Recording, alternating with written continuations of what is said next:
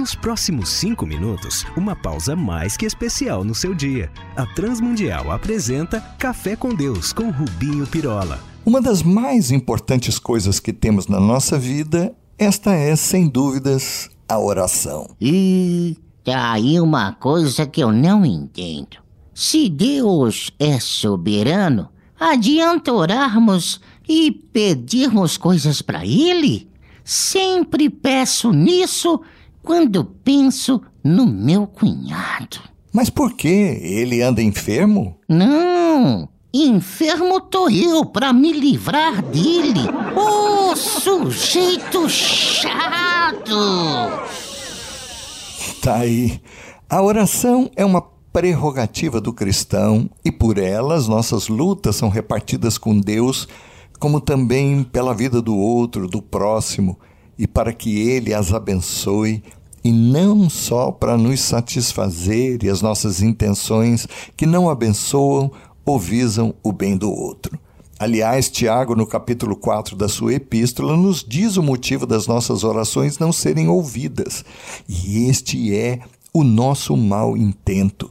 Quando elas dizem respeito a nós, ao nosso ego, para satisfazer aos nossos deleites e prazeres. Mas há mais sobre a oração. Se Deus é mesmo soberano e tem tudo sob as mãos e poder, as nossas orações não devem ser vistas sob a ótica do controlarmos a Deus, mas sim o de afinarmos o nosso coração com Ele, alinharmos os nossos pés na direção da Sua vontade. Orar é relacionamento com Deus, pois através dela, a oração, não apenas falamos, mas também ouvimos a Deus por ele somos ensinados, por ele temos consolo, correção e ânimo. Claro que, como a um pai, podemos pedir com fé, isso não tem a ver com força de vontade ou ideias fixas, mas com convicção de quem ele é e que, sabendo do seu poder e da sua bondade, podemos sim fazer como Jesus, fechando a conversa com um contudo, entretanto, todavia, faça-se a tua vontade cumprida, que é sempre boa, perfeita e agradável, de acordo com o que está escrito em Romanos 12, 2. Tá bom, tá bom, entendi. Mas se ele tem a melhor vontade para cumprir em nós, que ele sabe ser melhor, para que orar? Eu não entendo. Para que cumpramos a nossa missão. Como é que é? A oração deve também ser entendida como um meio de caminharmos com Deus, de afinarmos a nossa vida e coração com o dele. E como ele está em missão desde sempre, então orar faz parte da nossa missão. Ah, bom. Não entendi. Jesus orava o tempo todo em que cá esteve e pedia por nós, pedia que Deus agisse, por exemplo, que nos fizesse ser um como Ele e o Pai são. Orou para que as pessoas fossem perdoadas e faz isso ainda hoje como nosso advogado. E todos os homens sérios da Bíblia oraram pela salvação das pessoas, de cidades inteiras, e ainda nos apelam nos seus escritos para que oremos em favor de todos os homens, em favor dos reis e de todos os que acham investidos de autoridade, e para que os homens sejam salvos e cheguem ao pleno conhecimento da verdade, segundo nos apela Paulo em 1 Timóteo 2, 1 a 3.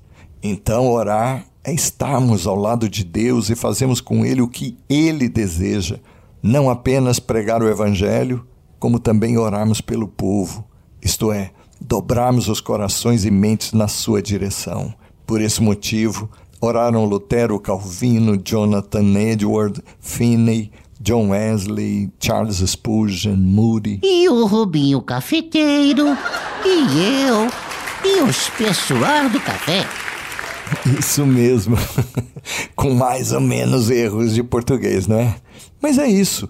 Se Deus está em missão desde sempre, então estejamos nós também e usemos as nossas orações. Sem elas, não há avivamento, não há igrejas cheias e de gente que ama a Deus não há também uma sociedade curada, justa, fraterna e solidária.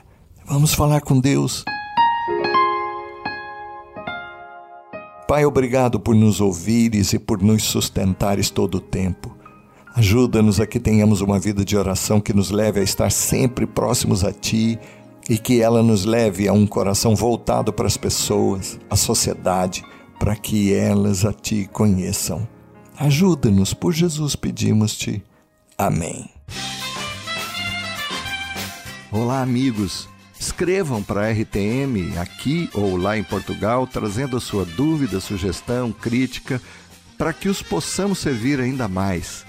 Um abraço nosso, meu e de toda a equipe que prepara este café.